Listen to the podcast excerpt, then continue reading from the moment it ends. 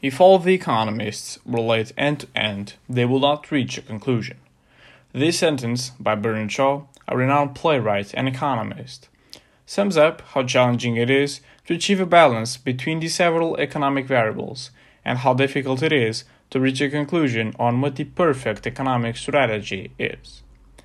I will dissert on the extreme economic ideologies, and I hope that by the end of this speech I will have been able to convince you all that these theories cannot be the base for an economy, or else they will lead to our demise, because extremism truly is a menace fueled by populists and misconceptions. So, as to maintain the economic political compass in our minds, first of all, I will describe state capitalism, which cannot be confused with communism.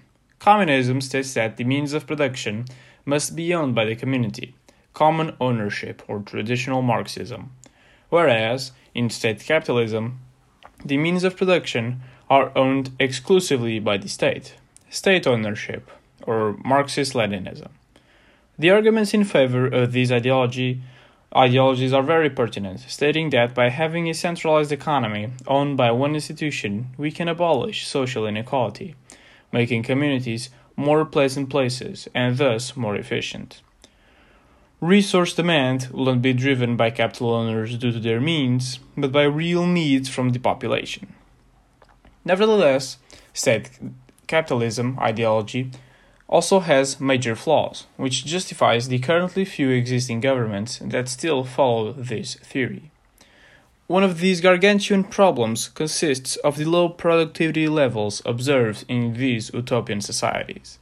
According to communist theorists like Karl Marx, Vladimir Lenin, the patriotic sentiment of working hard for the greater good of the nation should be enough of an incentive to make the economy flourish. Let us analyze an example. Imagine a person in charge of a public factory in the USSR who is an exceptionally good manager, achieving greater results than less proactive counterparts and even surpassing his work quotas. Supposedly, he will be expecting a raise in funds so the factory could grow and be even more productive. After all, this is called economies of scale. However, the state would argue that because the manager is so efficient, he won't need as many resources, opting instead to invest in less proactive entities. This can have a reverse effect in the economy, because instead of working hard, individuals will reduce their output since benefits and funds are channeled into less proactive stakeholders. This is considered wastage of public funds. Not only this, but the fact that the state control of every economic sector will lead to the creation of a state run monopoly in each area of activity and a consequent decrease in efficiency. According to the Harvard Business Review, this loss of efficiency will generate a waste of resources because there will, there, there will be less output per unit of input versus a market where the healthy competition between companies will drive their focus on leveraging their resources increasingly better. Another argument that can be made against state capitalism is entitled the knowledge prob- problem. Imagine that you are the commissar of railroads in the Soviet Union, and your current assignment is to connect point A to point B through a railroad. However, there is a mountain range in between those two locations, and you are thus faced with a choice. You can either build a massive rail line, which will require more resource, more materials like steel, or you can punch a hole right through the mountains and create a tunnel, which will require more highly skilled personnel. It might come as a surprise to you that both answers are wrong, because in a purely communist society, that truly is moneyless because the idea of money incentivizes selfishness and social inequality. Where there is no free market, as everything is controlled by the state, there will be no law of offer and demand. And without this crucial element, the plan will have to be halted in its tracks, due to the fact that the urgency for each good or service in question is unknown, since there, since there is no efficient pricing. Now that I have refuted the extreme spectrum of state capitalism, I am now going to dissert on the other side of the econ- economic compass the radical laissez faire capitalism.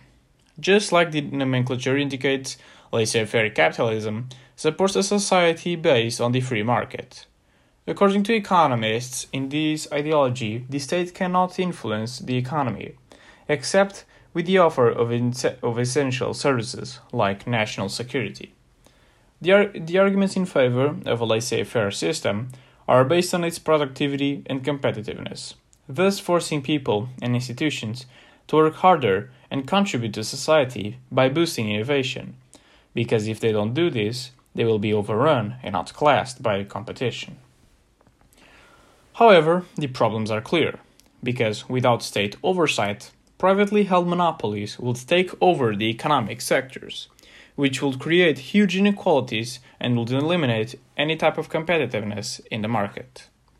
Another factor is, the devastating effects of recessions, because without the intervention or regulation from the state, mechanisms to deal with economic crises like money printing, taxes, and subsidies would cease to exist.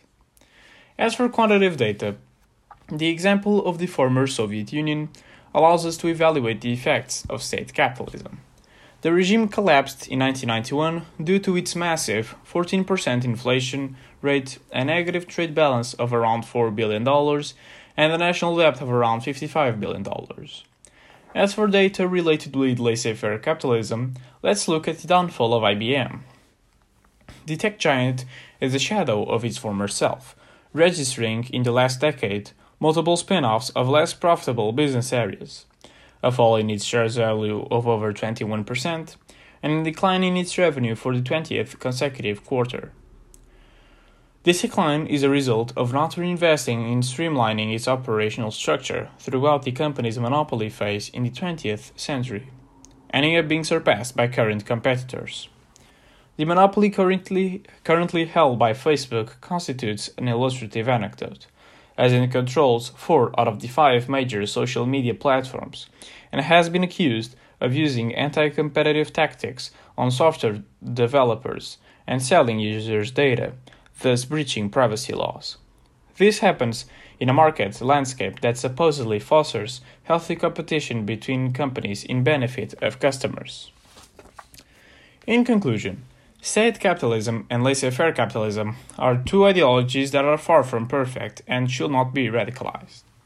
A government that control, controls everything is a recipe for disaster, but letting the free market take the wheel of the economy is equally as reckless.